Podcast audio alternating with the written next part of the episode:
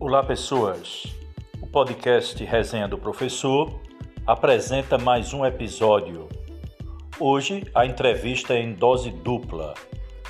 Conversarei com a professora Valéria Patriota e também com o professor e psicanalista Jacques Neves Patriota. Então, tenho certeza que será uma conversa extraordinária. Vamos ouvir a partir de agora o casal Valéria e Jacques Patriota.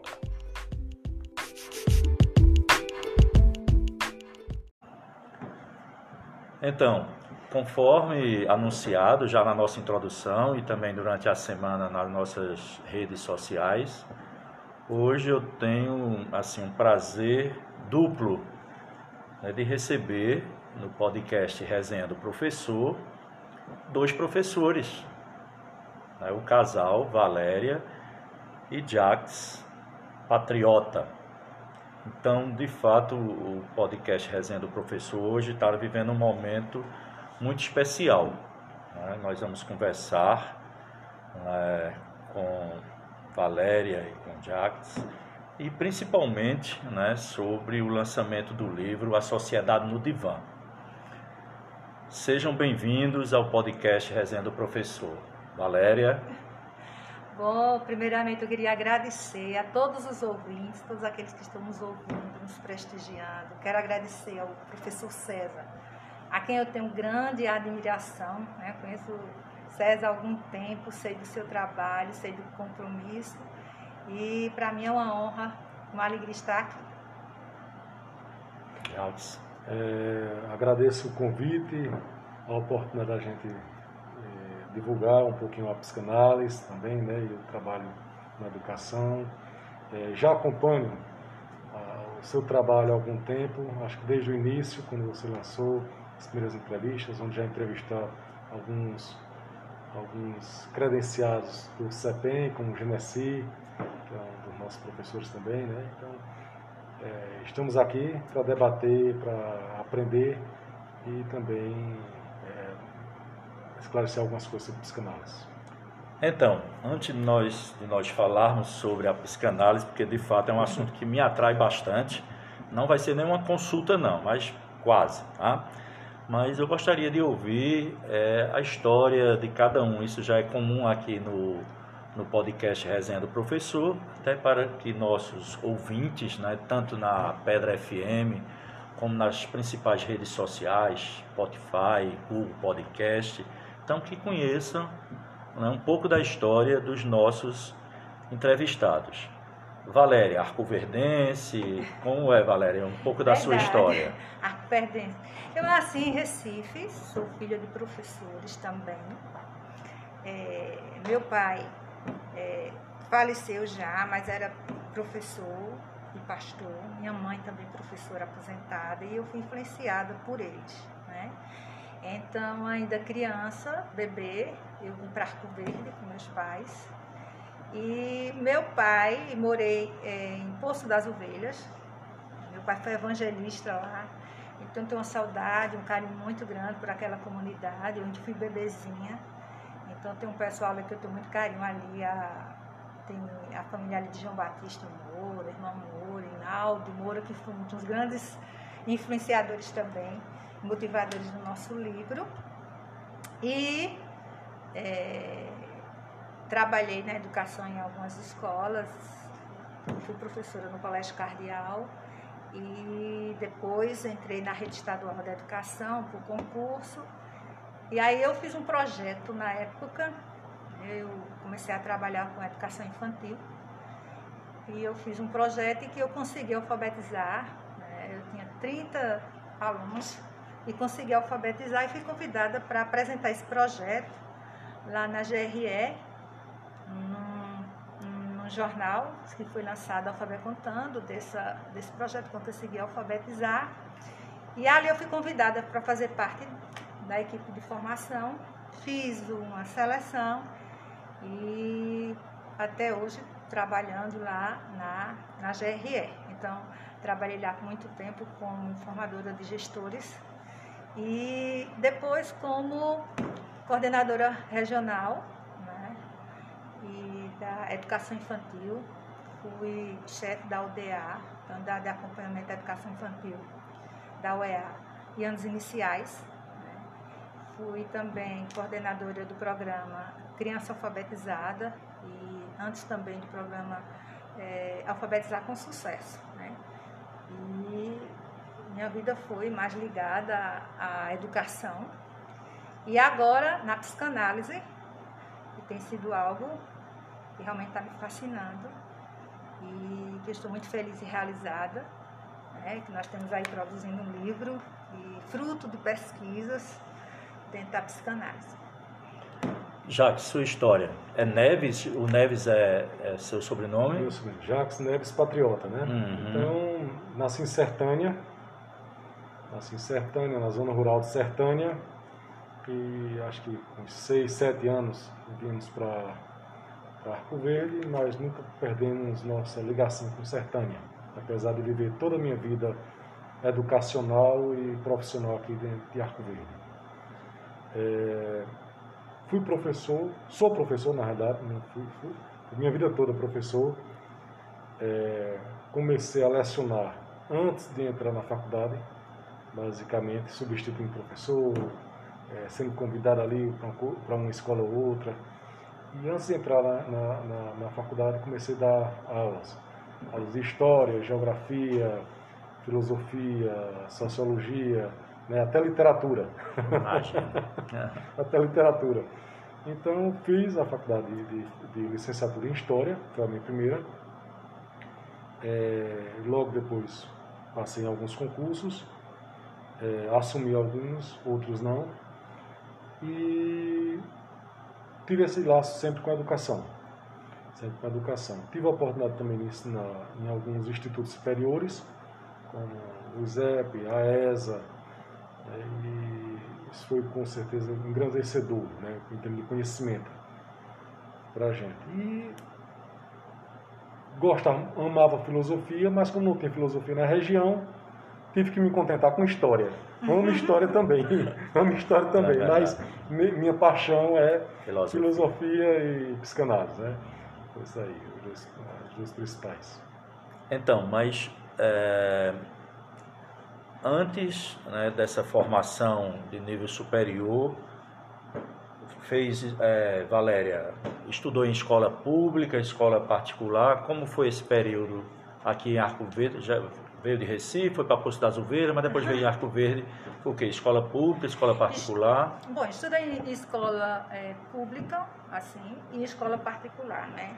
A minha formação básica, eu estudei num colégio 11 de setembro aqui em Arco Verde, escola né, particular. De boa memória, de boa, boa memória. memória. com o pastor Israel Guerra, né, que foi um grande educador, gestor, uma referência de pastor para mim. Né, e também na escola, estudei no Carlos Rios, grande parte no Carlos Rios, eu passei, estudei lá e fiz meu ensino, é, ensino médio no Cardeal. E depois eu fiz licenciatura na época de matemática, depois cursei o curso de pedagogia, fiz meu mestrado em educação infantil, é, mestrado em Educação e Ciência da Educação. Então, essa foi o meu trabalho. E ensinei também em várias escolas, né? Ensinei no Carlos Rios, ensinei na Escola Senador Vitorino Freire, no MED, ensino Laios.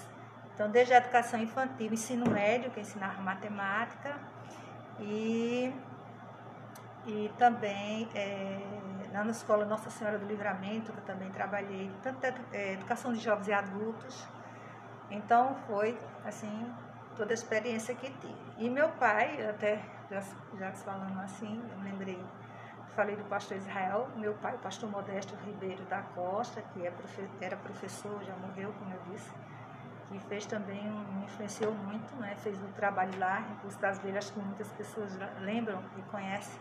Era um professor de ensinar muita questão de línguas, né? inglês, francês, sabia muito hebraico.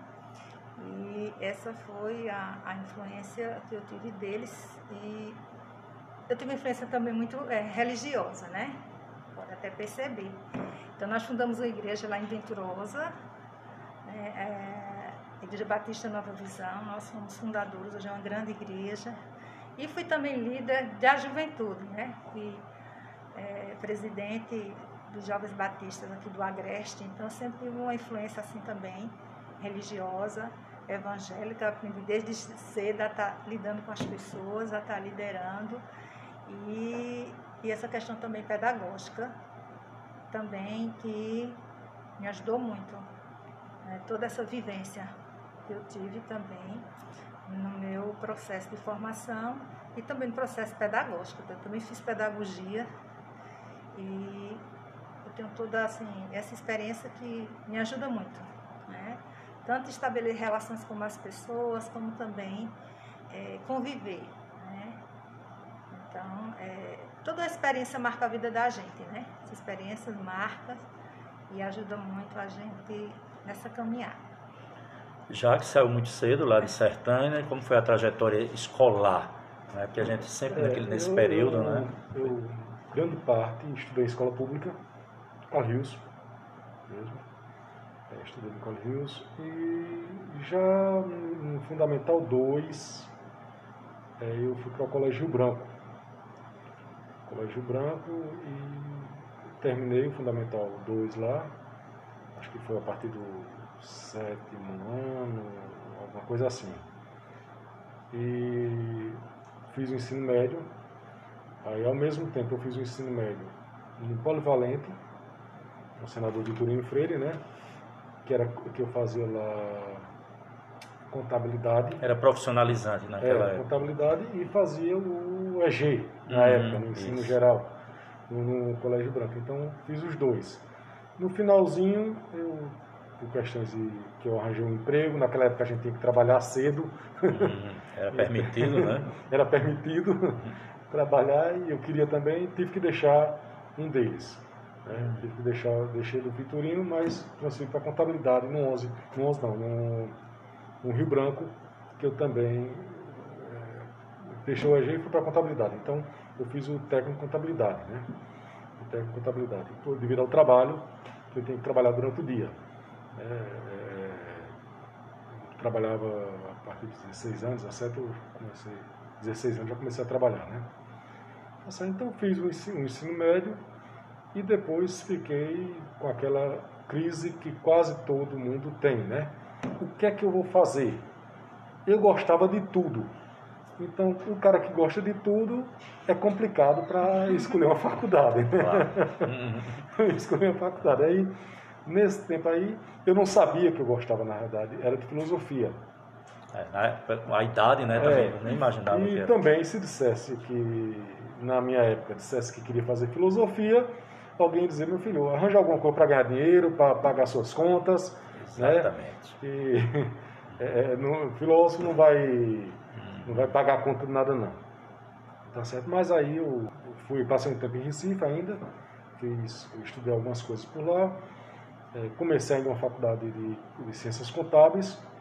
Né, Lá em Recife? É, graças a Deus, existi no primeiro ano. Graças a Deus, agradeço ah. a Deus até hoje de ter tido essa coragem de, de desistir.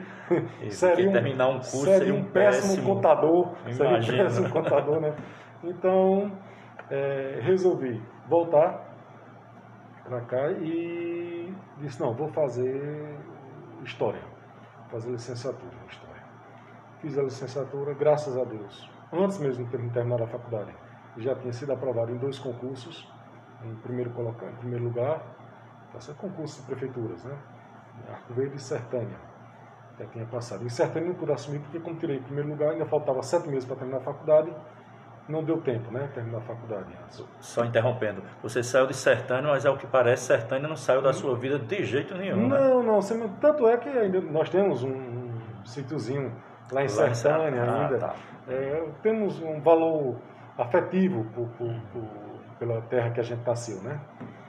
Então, é, é, é, é tínhamos sido aprovado lá, não pude assumir porque não, não, não tinha terminado a faculdade ainda, e depois fui aprovado também no concurso na Prefeitura de Arco Verde.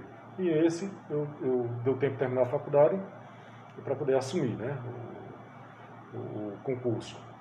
É, ensinei durante sete anos, praticamente, aqui. Depois voltei novamente para a Prefeitura de Arco Verde. Né? Depois voltei, hoje estou novamente é, sendo é, trabalhando na educação do município. Ah, então o professor, seu, era isso que eu estava curioso. De professor, seu vínculo hoje de professor é na prefeitura de Arco Verde. Isso, isso. Eu passei também no estado na época, também, mas não assumiu do estado. Não assumiu do estado. Eu entrei na realidade em primeiro lugar na região. Tá no primeiro lugar na região. Em história. Em história também, mas não assumi. É, fui lá, na, fiz um termo de desistência, um termo de desistência, e depois realizei alguns sonhos meus de fazer outras graduações. Sim, outras graduações. Fiz pedagogia e fiz bacharelado em filosofia. Olha aí, a filosofia, é, filosofia chegou... E agora, não como licenciatura, mas como hum. bacharelado. É, aí é um outro... É, um outro... porque eu sempre tive esse sonho, né? Hum. Sempre tive esse sonho e graças a Deus foi. É, a psicanálise, eu, eu, tive uma paixão, era desde a adolescência, acho que depois a gente pode entrar nessa, nessa parte aí.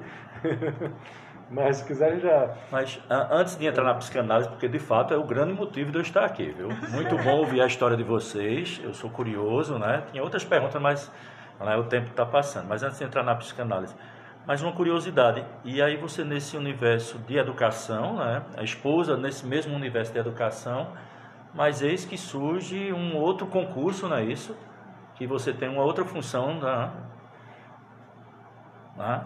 É, mas, é, eu passei em alguns outros concursos, é, passei, como já disse, no do Estado também, é, em alguns outros municípios da região, pesqueira, eu passei também, foi aprovado na época, mas não assumi também. Mas enfim, entendeu? Né? Finalmente né, chegamos né, à pergunta principal né, do nosso, da nossa entrevista, não é isso? É, como foi né, que a psicanálise, assim, você já deu alguns, digamos assim, alguns spoilers, né? Uhum. A filosofia, né, porque há todo um, né, há toda uma fundamentação necessária, não é isso, né? É, estamos aqui sendo observados por um pai da psicanálise, né? seja de forma é, seja de forma simbólica através da fotografia, mas seja de uma forma mais uhum. né, aí universal, digamos, metafísica, né? Mas ele é o grande inspirador, não é isso, né? Da, da psicanálise. Mas aí como foi? Quem foi que despertou primeiro é, para esse para esse universo? Olha, veja só. É, eu sempre fui, utilizando uma linguagem nordestina, sempre fui muito buliçoso. Se tivesse um estante lá em casa, ou estante da casa da minha avó, eu ia mexer, saber os livros. Eu sempre mexi muito livro. Eu sei, acho que eu tenho um certo, uma certa atração por livros. Né? Talvez eu desse um poder mágico aos livros. E certa vez, mexendo num estante antiga lá de, da casa da minha avó, eu entrei, encontrei uma coleção de revistas. De revistas, uma revista da década de, de 70, chamado Ego, o nome dessa revista, Ego. Ego, aí tem alguma coisa sobre saúde é, mental, alguma coisa assim. Essa tinha umas capas bem interessantes. Essas, tinha a capa com Freud na capa, tinha aquelas pinturas de sonhos, falava sobre sonhos, falava sobre Jung, né? Então, eu comecei a mexer e comecei a ler. Na época eu era adolescente, tinha 15 anos por aí. Tinha 15 anos por aí e comecei a me atrair por aquilo. Eu confesso que eu fiz todos os testes psicológicos que tinha na revista. Todos. Tá certo? Todos os testes psicológicos que tinha na revista eu fiz.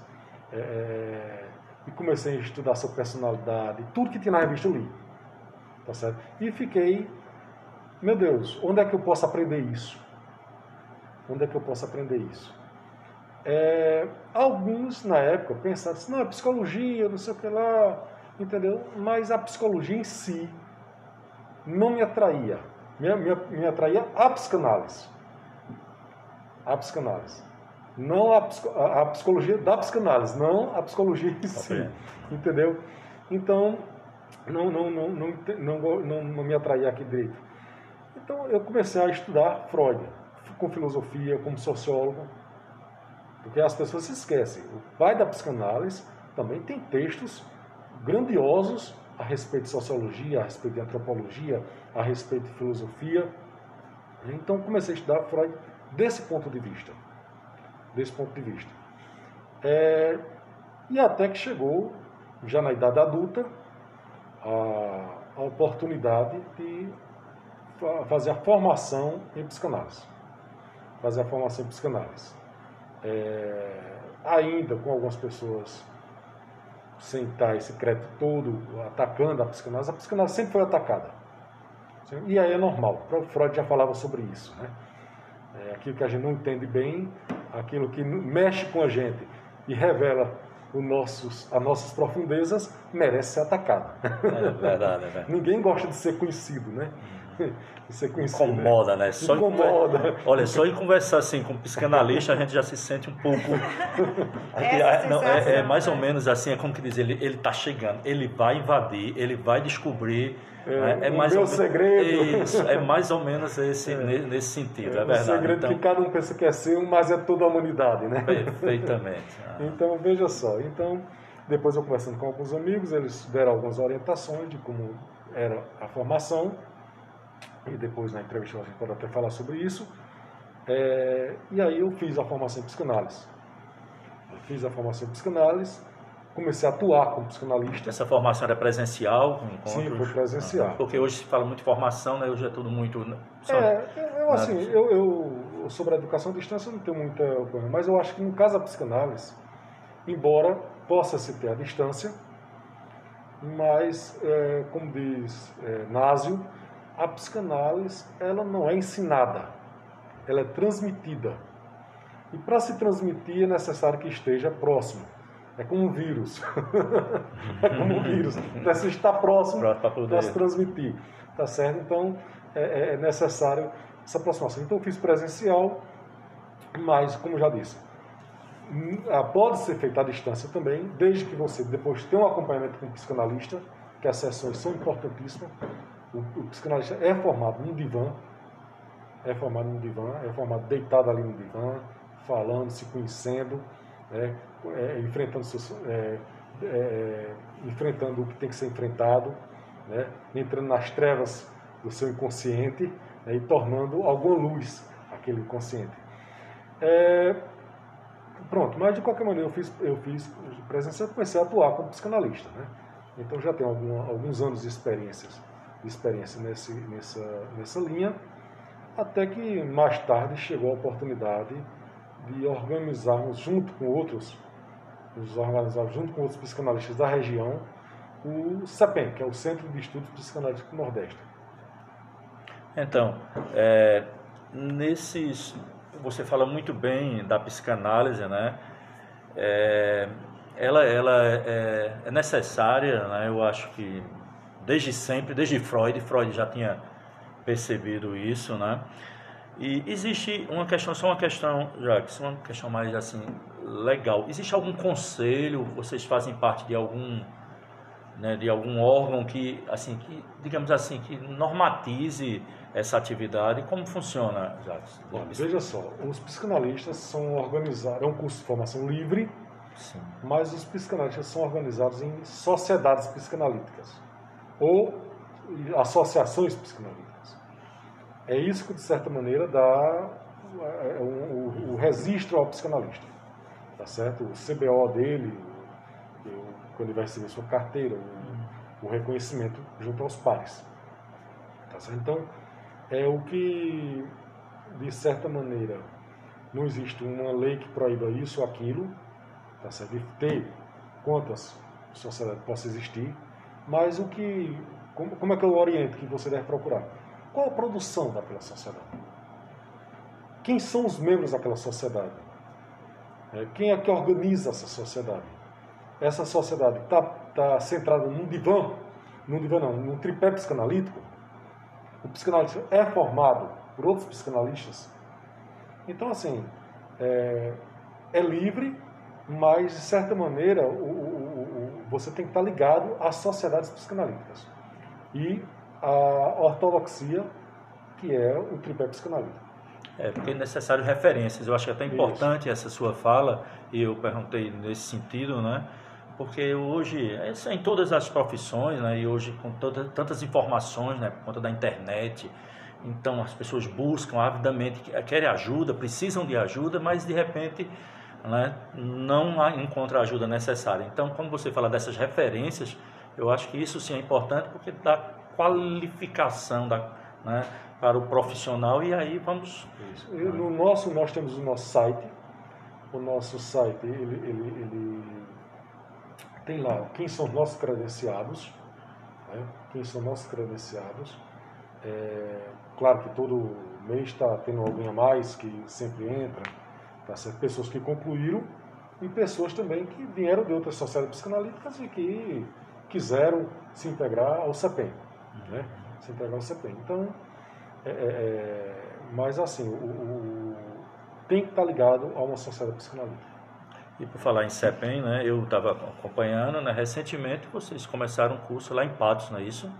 É já nossa segunda turma em já Patos. Já segunda em Patos. Já a segunda ah. turma. Nós ah. temos já.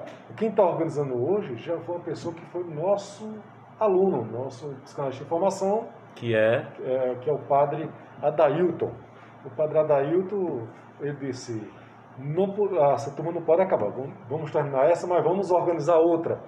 E aí ele pegou, levantou a bandeira lá e, e começou a organizar, tá certo? E aí outro, outro padre é, o padre Washington, é, ele disse: Eu quero levar o curso de formação lá para Imaculada. Na Paraíba. Na Paraíba.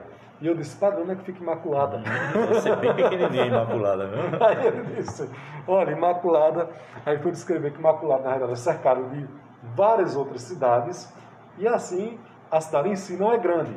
Mas geograficamente... Mas geograficamente abarca várias outras cidades, inclusive de Pernambuco, que fica na divisa ali, uhum. na divisa, que é uma cidade fria, que apesar de ficar no sertão, como ela fica muito alta, uhum. tipo assim, triunfo, uhum. né? então fica é, é bem fria, chega a 9 graus. Aí vezes. o curso foi para Imaculada. Aí o curso está Imaculada também. Olha aí. Imaculada e, está outras, outras regiões lá estão aceitando. Então, assim, a gente tem levado para vários locais isso, é, eu vi também. Eu, tem até um oposto, né? Eu vi de, de, de, frio de Imaculada, né? Tem lá em Canidé também. Sim, é verdade. É, é o oposto mesmo, porque Canidé é uhum. é quente, né? Então, nós estaremos até em Canidé agora nessa próxima semana. É, é, em Canidé, que tem uma turma, muito boa a turma lá de Canidé, e que a nossa coordenadora lá, na região, que é nossa aluna também, está já querendo organizar uma segunda turma. Ele disse que já está havendo é, busca, né? Já, o pessoal já está querendo fazer e não, porque eu não entrei nessa, porque eu não entrei nessa, e aguarda, aguarda, aguarda, mas o pessoal, por que não começa outra? E aí já está, já estou indo justamente para falar a respeito do livro lá é, e também já com essa nova turma para passar né, as informações para essa nova turma. Então hoje, né, vocês atuam no caso, rapidamente, Patos, né, concursos lá, Imaculada, né, que fica também na Paraíba, lá em Canidé, além de Arco Verde, tem algum outro... Pesqueira. Ah, Pesqueira. Pesqueira, aqui pertinho. Hum, olha aí, tá é. vendo? Vamos para tão longe e esquecemos da querida é, Pesqueira. Pesqueira, Pesqueira está com a turma, hum. tá certo? É, é, é, é uma turma boa também, eles estão bem, bem organizados. É, seguindo bem o tripé. Os cursos são sempre 24 meses, eu estou baseando é, por esse, por esse, são, esse card que eu vi lá de Patos. Isso, são sempre 24, é, sempre 24 meses, né, 24 meses. Lembrando assim, que como tem um tripé, é 24 meses a formação teórica. A formação teórica. Então, depende do, do, do, do psicanalista de formação, ele às vezes começa a sua análise pessoal junto com a formação teórica. Às vezes ele começa antes. Às, às vezes já é pessoas que já estão fazendo análise e diz eu quero ser psicanalista e vai fazer sua formação teórica. É, e tem pessoas que dentro do seu tempo, já no final do curso da formação teórica, começa as suas análises. Começa as suas análises. Então cada um tem que ver o seu tempo, como é que vai. É, é, como é que você vai ter o seu desempenho, né? Porque é uma coisa muito é, subjetiva. Você vai ter que mergulhar em você. Você vai ter que mergulhar em você. Então, tem pessoas que se passam muito bem, faz análise primeiro e depois faz a formação. Tá certo? E tem pessoas que faz a formação e depois vai fazer suas análises. Suas análises. E tem pessoas que fazem os dois juntos ao mesmo tempo. Eu acho muito bom quando o pessoal faz junto ao mesmo tempo. Casa, né? A Casa, porque é você consegue ao mesmo tempo ver no divã hum. aquilo que você estudou na teoria. É, a prática, né? A prática e a teoria. É como. É, é, é, eu costumo dar um exemplo. É como você está numa, numa, fazendo curso de educação física sem ir a uma atividade física. Pois é, é verdade. Entendeu? Você precisa ir. É como você ter judô teórico. Né? É, os, não, né? não, dá certo. Vai aprender só a gritar. É, aprender só a gritar e, e, e, as regras. É. Mas não vai ter. É necessário você ter o, o, o trabalho ali. Ô Valéria, e como é conviver nesse, nesse universo? Diga aí já uma convivência ajuda, familiar, tratam desses assuntos no dia a dia? Como é viver nesse universo tão próximo da psicanálise em casa mesmo, no seu dia a dia? É muito bom, né? Eu posso dizer que a, eu sofri muito assim influência de Jacques, né? Então, quando Jacques começou a fazer a psicanálise, eu já vi que ele mudou em relação até ele mesmo e as atitudes dele, né? tanto no dia a dia, e eu vi mudanças no, no próprio comportamento. Eu disse, já que essa psicanálise é boa mesmo, você tá outra pessoa, porque eu Amém. senti uma mudança dele muito grande. E aí ele trazia é, os estudos, e Jacques tem muito trabalho, né? ele trabalha, tem muitas funções, muito trabalho, mas ele estuda muito, ele lê bastante, e muitas vezes ele ficava, ia fazer exercício, ia tomar um banho piscina, alguma coisa, então ele sempre deixava é, o aparelho de som ligado, com as palestras né, que ele ouvia, estudos que ele ouvia. Então eu vi aqueles estudos, né, e eu ficar, comecei a me interessar pelo tema. Né, e foi aí que começou o meu interesse também em, em, em fazer a psicanálise. Né. Então, é, estou, fiz o curso e aprendi muito, né, ressignifiquei muita coisa na nossa vida. Diga a você hoje que a psicanálise ela devia ser um curso que todas as pessoas deviam fazer, independente de, das áreas. É, ressignificar é, a vida, conhecer a si próprio. O inconsciente, eu posso dizer que uma das grandes contribuições de, de Freud foi o inconsciente, né? Porque é como ele diz, a gente desconhece, né? mas o inconsciente, como Freud disse, ele a voz do inconsciente é sutil, né? não descansa até ser ouvida.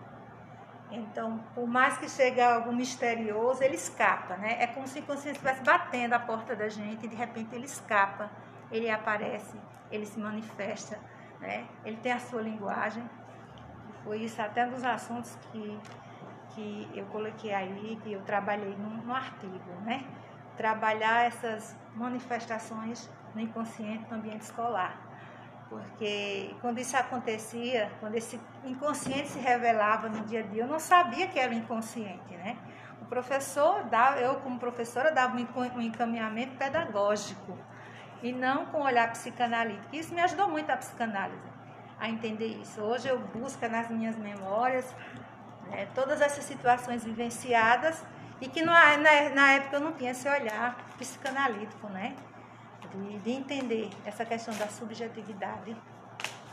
É, eu digo que Freud ele não pensou em criar uma pedagogia freudiana, mas os seus estudos nos ajudam a gente buscar um trabalho com uma metodologia que dê valor a isso, César, a subjetividade, a singularidade de cada, de cada um, né? Então, buscar compreender toda essa carga psíquica que todos os conhecimentos são construídos é importante importante nessa função da gente, que a gente tem de mediador. Eu acho que o professor busca conhecer é, esse campo, né, essa área, ele, ele está realmente se tornando um grande mediador. Essa compreensão de toda essa subjetividade. Eu acho que foi um grande, um grande ganho. Então, Valéria Jacques, já entrou, né, que ela é uma das colaboradoras né, do livro A Sociedade no Divã, né?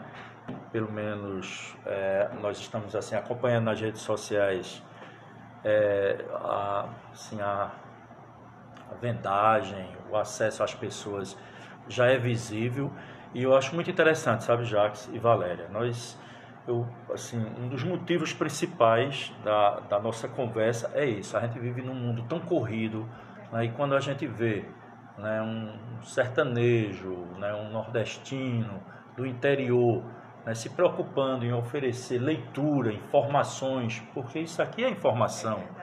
Né? É uma informação específica, bem, depende, né? é uma leitura, e como leitura ela pode ajudar, né? já que ela é feita, é, o livro é feito por, por, por várias mãos, né? vários colaboradores.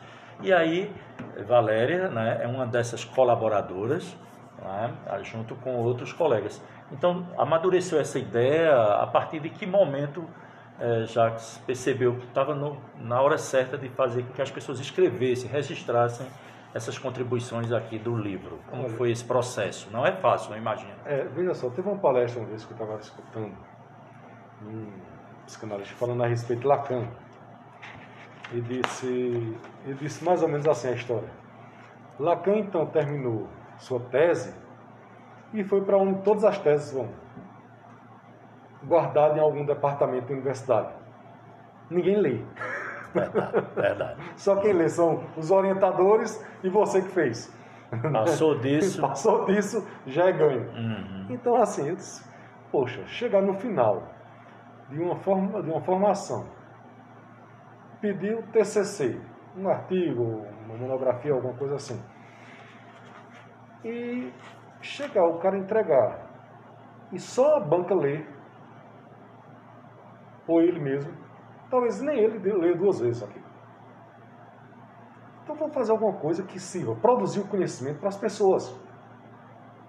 Quer dizer, para que todo mundo, de 8 a 80, né, ou para que o professor, para que o, o, todos os profissionais, o vendedor, consiga ler.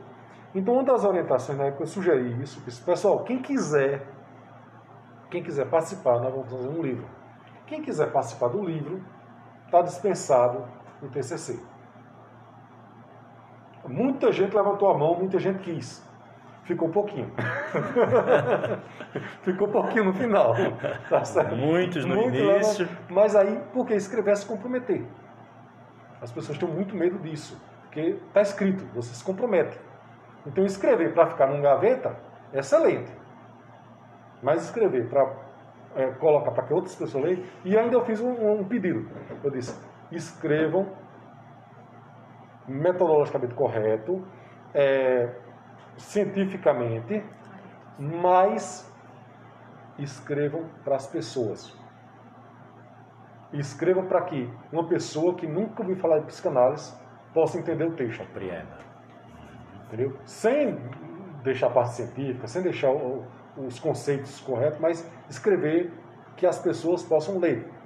Né? Deixar aquele emaranhado de palavras que só, jargões que só o especialista sabe. Tá certo? Escrevam para as pessoas. Que eu quero que as pessoas entendam a, a, a é, é, psicanálise no seu dia a dia. Então, Valéria aí produz um texto sobre o inconsciente na sala de aula. E aí, quando você vai ler o texto, o professor, a professora de sala de aula, vai perceber as manifestações do inconsciente na sala de aula, sem necessariamente ter todos aqueles jargões uhum. é, complicados de, de, da, da, psicanálise. Perfeito. Tá certo? Então, é, psicanálise de desejo, como eu falei, o, o, o, o meu também. É, eu, de Cláudia a respeito de é, música eu, e terapia. Só interrompendo aqui, né, eu não poderia deixar passar. É, eu estou vendo aqui o de, de uma pedrense, né? Uhum. Da nossa Micaele Catilcia Diniz, né? E ela fala né, no trauma na infância e conflito familiar. E aí eu me recordo que quando eu escutei falar de Freud, você muito cedo lá na revista Ego, né? É e eu escutei falar de Freud, eu entrei na faculdade muito novo, aqui na licenciatura, em Arco Verde, né? e nós tínhamos uma disciplina lá no começo do curso, em Geografia, que essa disciplina era para todos os cursos, que era Psicologia da Infância.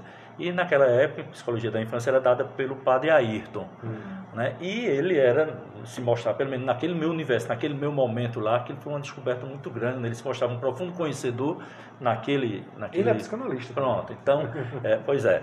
Então, ele falava muito, nos apresentou Freud em psicologia da infância, que naquela, naquele, na, naquela visão de Freud, de psicologia, era, era até. me assustei né, os termos, né, de, me assustei no sentido de grandes dizer, mas quer dizer que é isso, era assim, isso tem explicação, né?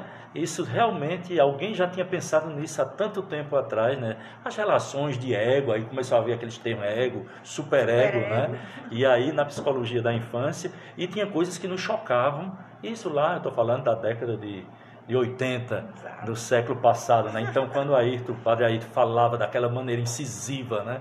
Né, freudiana, né, tentando explicar os traumas da infância de uma forma até certo ponto crua, sabe, Jacques? Me permita, para a gente é. que era leigo, né? Ou para você, é, para você, para o psicanalista, né? É, mas aquilo, é, mas como, mas, mas marcou, né? Marcou, né? Não virei psicanalista, né? Mas marcou, né? Então quando você fala, eu vejo aqui o artigo de, da nossa conterrânea. Você falando aí da década de 80, só um, um, uma retificação. Eu disse que a revista Ega é da década de 70, Sim. mas eu só fui ter acesso na década de 80, viu? Ah, então... Eu não sou tão velhinho, não. Ah, pois é, é eu não quis fazer isso, mas eu fiquei. É, enfim, então a revista do final da década de 70, mas ela era guardada na, na estante ah, da minha tá. avó. Pois é. Na estante aí eu digo, irmão, aí eu, então... Foi na década de 80, então, com, com ah, eu compreendo. No final da década de 80, né, foi que eu tive acesso a essa revista. E me surpreendeu, né? Oh o Sérgio falou uma coisa que é muito comum, né? Porque quando eu ouvi falar em psicanálise, eu achava tão complicado, muito difícil de entender. E até hoje, né? Quando as pessoas têm uma coisa complicada e não sabem explicar, e diz assim, Freud explica. Freud explica, exatamente. Ah, Ou então muito, nem né? Freud explica. Ah, minha gente, nem Freud explica, o é. Freud explica, né? Então a gente tinha aquela ideia de uma psicanálise muito distante, de uma psicanálise para doutores, de uma psicanálise elitizada. E hoje a gente tenta popularizar essa psicanálise, porque nós estamos vivendo um momento que as pessoas estão procurando. Existe uma sede, uma procura por psicanálise. Né? A gente vê as pessoas vindo, porque nós estamos vivendo num, num momento muito difícil, num momento de incertezas. Né? Nós temos aí os problemas que os problemas da mente, da alma, né? Que estão surgindo, é depressão, é um momento muito difícil de perca. Né? Agora mesmo fiquei muito triste, hoje soube a notícia da morte de uma grande colega minha, a professora Mônica Simônio, ontem também outra morte. Achei interessante que tem um artigo aí no livro que fala, não é? Como é, a, a, questão do luto, né? Como superar o, né? de Cleciane, como superar o luto sem despedida, né? Após uma pandemia. Então hoje a, a, a psicanálise está sendo essencial nesse mundo, nesse mundo que a gente está vivendo, está sendo essencial para a gente poder é, enfrentar, para enfrentamento de todas essas situações que a gente está vivendo. Né? É muito difícil, né? Hoje eu estou animada, tão feliz para fazer essa entrevista e ao mesmo, ao mesmo tempo estou abalada. Né? Nós não conseguimos, nesse, nesse momento, a gente dizer assim, a gente está em paz, né? A gente está em paz, mas triste, né? Porque cada dia é uma notícia, é alguém que se foi, né? Alguém que a gente ama, que se foi, não está mais, né? Então, bem então, interessante. Tá aí, para quem está passando por esse momento, é, né? Então, com o livro você vai ver aí. Eu faço questão de, de, de, realçar essa, essa fala de Valéria, é, prezados ouvintes. De fato, há um, há um, um texto, né? Como lidar com a dor do luto sem despedida em época de pandemia. Então, nada mais atual. Então, mais o livro atual ele mais de que informação, ele também pode trazer conforto, né? ele pode trazer né, um alento né, nesses tempos de pandemia que todos nós estamos né, no mesmo barco, independente de cor, de credo, de, de condição financeira, o vírus ele não faz distinção. Então, o livro também se presta, né, além de ser informativo, para um alento, não é isso? Então, eu acho que a ideia do livro né, é uma ideia boa nesse sentido, porque contribui com tudo isso. Né? É, nós acreditamos justamente nisso. É, é, se você tem um conhecimento, é sua obrigação produzir para a sociedade. Quer dizer, é, é, somos uma sociedade psicanalítica. Temos que produzir obras para a sociedade. Quer dizer, não somente produzir psicanalistas, né? novos psicanalistas, mais, mais artigos, e não artigos que possam ser guardados e lidos somente pelos seus pares, mas é, é, textos que possam ser lidos por qualquer pessoa, tá certo? Qualquer pessoa que de qualquer nível possa ler, entender bem e saber o nível de conhecimento que está sendo colocado ali. Né? Que as dores são universais. Eu até digo o seguinte, sobre a angústia, embora é, é, é minha, minha linha filosófica não é tão de Schopenhauer, não, mas, mas, mas, mas é, é, é, a angústia é própria do ser humano, é o que faz o ser humano ser ser humano. Então, se nós temos, somos seres de angústia, desde que o homem é homem, né, desde a pré-história, nós somos seres de angústia, nós nos preocupamos com morte, nos preocupamos com peste, nos preocupamos com a fome, né, com tudo isso aqui que nos atormenta durante toda a nossa existência, toda a nossa existência, isso faz parte do ser humano, as dores são universais. Não importa se você ganha meio salário ou se você ganha 50 mil reais, 100 mil reais por mês, você tem angústia. Não importa se você está lá num apartamento chique em Paris, né? ou você está num casebrezinho em algum local. Você é ser de angústia, você sofre angústia, você tem dúvidas, você tem sofrimento. Nesse, nesse período pandêmico, né, a, a, o que é que aparece mais lá no, lá no divã? O que é que está angustiando mais as pessoas? Há, um, há um, alguns elementos que você possa assim visualizar ou não? Continua as pessoas com os problemas que já tinham. É, na verdade, veja só, agrava. Agrava. Porque é, é, a peste é um dos, dos elementos que mais assusta o ser humano. Né? Tanto é que é, no livro do Apocalipse né, nós temos a peste, a fome e a guerra. Tá? E a morte. Né? Então, tudo isso atormenta o ser humano. Faz com que as pessoas é, é, é, é chega quase a um desespero. Então, por exemplo, é, é, nessa pandemia, tá certo? teve pessoas que entraram em crise. Entraram em crise, porque é como se fosse morrer a qualquer momento, como se fosse é, se acabar. Eu não estou dizendo que a coisa não é grave, claro que a coisa é grave, mas é, era como se você tivesse como um, um, monstro e cercando. Então, muitas pessoas que já têm os seus problemas é, potencializaram muito mais aqueles seus problemas, aquelas suas crises. É, então, devido à pandemia. Devido à pandemia. Então, devido, principalmente você liga a televisão e você está todo dia em uma contagem de mortos. De mortos, né? E aí, realmente, isso faz com que a pessoa que já tenha, que possa ter algum problema já se é, é, é um grau de, de, de, de, neurose beirando quase a psicose.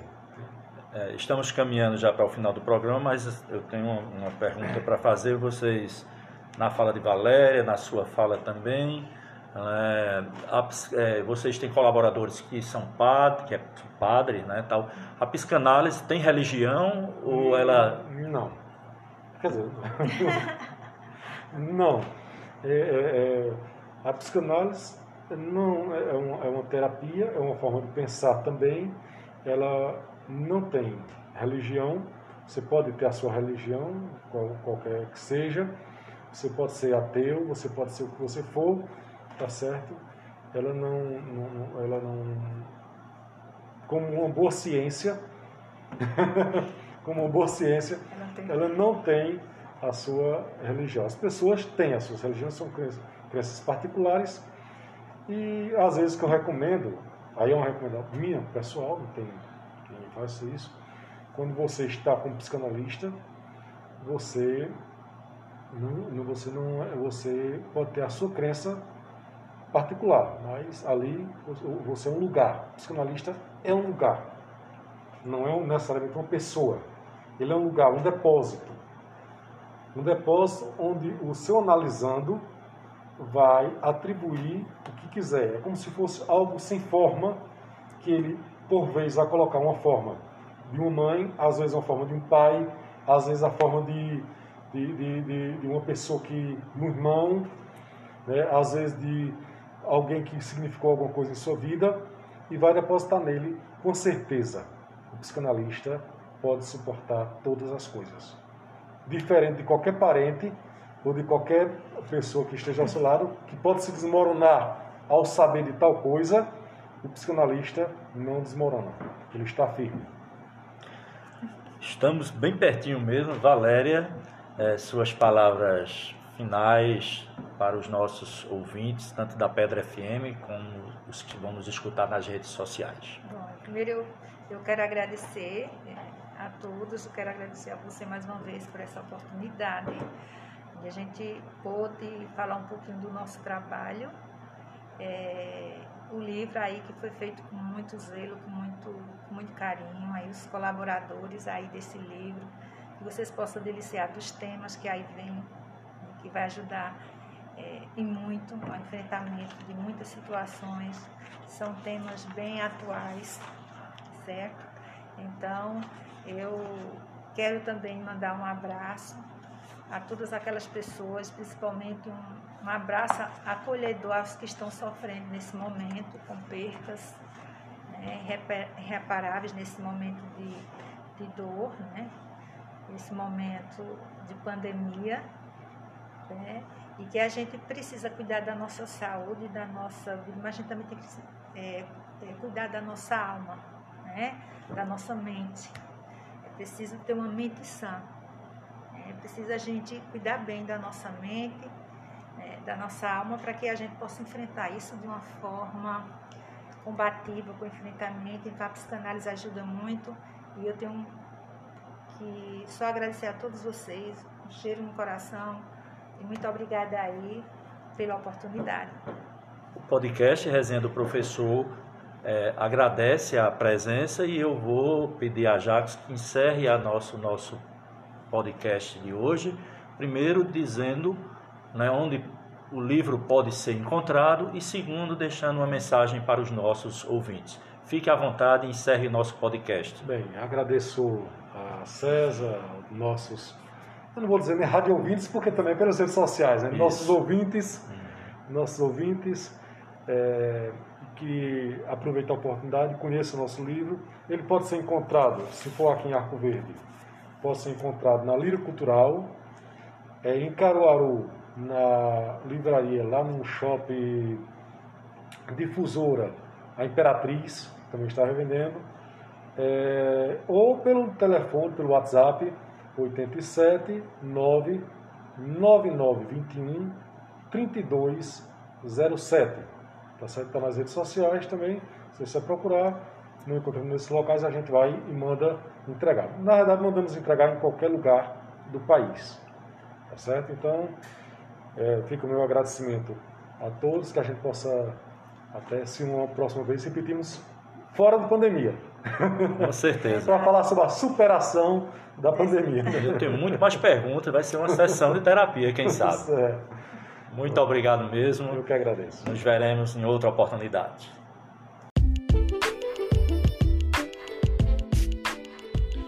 E assim terminamos mais um episódio do podcast Resenha do Professor. Desejo lembrar a todos e a todas que os números continuam muito altos de pessoas contaminadas pela Covid. Dessa maneira, peço encarecidamente a cada um de vocês, a cada uma de vocês, que usem máscara, higienizem as mãos, evitem aglomerações, saindo de casa apenas se de fato for necessário. Não existe tratamento precoce. Aguardem tomar vacina e assim evitar ficar doente. Até a próxima oportunidade.